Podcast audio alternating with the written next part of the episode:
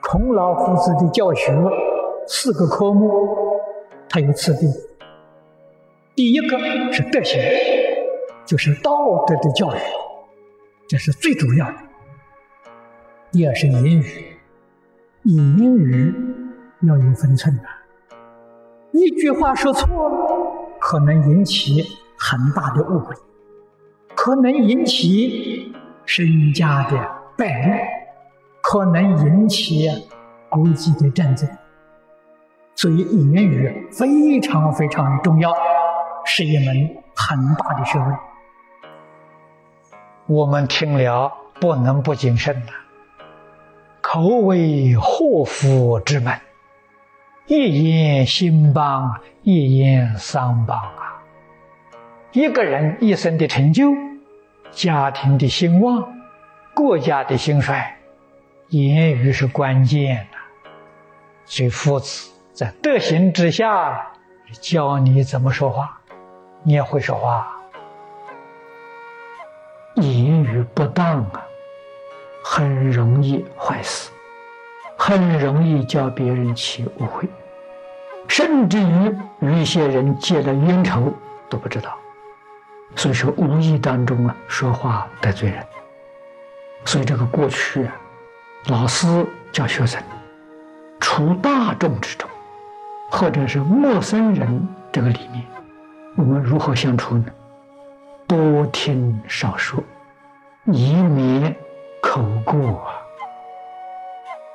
祸从口出，我们说话不小心得罪人，自己是无心，可是听者有意，他怀恨在心。等待机缘来报复，这是很惨痛的事情。古今中外都有，历史上记载的很多。所以语言不能不谨慎，不能不小心。我们看有德行、有学问、有大成就的人，他们言语少，心地清净，这是涵养的功夫。古人说一句话说。言多必失，言语多就是过失。过失里面有许多不当的言论，不应该表达的，招惹祸害。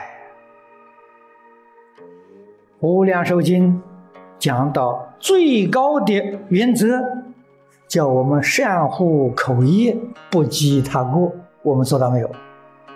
真正做到了。决定不会说人家的长短，真正做到了，永远不会说人家的过失，你才做得到啊！你要晓得，你这个随随便便说人家过失，不但自己业障很重，人家晓得了，你跟人家结了冤仇啊，冤冤相报没完没了啊，非常可。你不怕人报复你吗？历史上，这类事情太多太多了，严重的家破人亡，追溯去原因，说话不谨慎，有意无意的得罪人。佛在戒经上有比喻啊，斧在口中，把舌头啊，佛比喻是一把斧头啊，斧头是你惹杀身之祸啊，佛。一再教给我们，对人言语要和颜悦色，我们的容貌要欢喜相，言语要柔和，别人听了欢喜，愿意接受啊。粗暴的言语、命令的句子，你是他的长官，他不得不服从，内心不服啊。不是真正的岳父，那你不是成就的人，也不是一个有福报的人，所以要懂得修福，要懂得积德，要和颜爱语，真正是爱护的人。父母对于儿女，老师对学生，有义务要教诫。他错了时候，怎么教训呢？不能当第三个人面前，为什么呢？他有自尊心，你当着人家面说他的过失，你说这个多难看！父子也不行，师生也不行。如何归过劝善呢？把房门关起来，没有人诉说他的过失，真正爱护他了，绝不会让第三个人听见。教训你说了你过失之后，他也不会去告诉另外一个人。人与人之往来，言语是关键，最重要的是言语。言语要入户，言语要如理，要如法，要小心谨慎。人犯过失，口业最容易，而且犯的最多。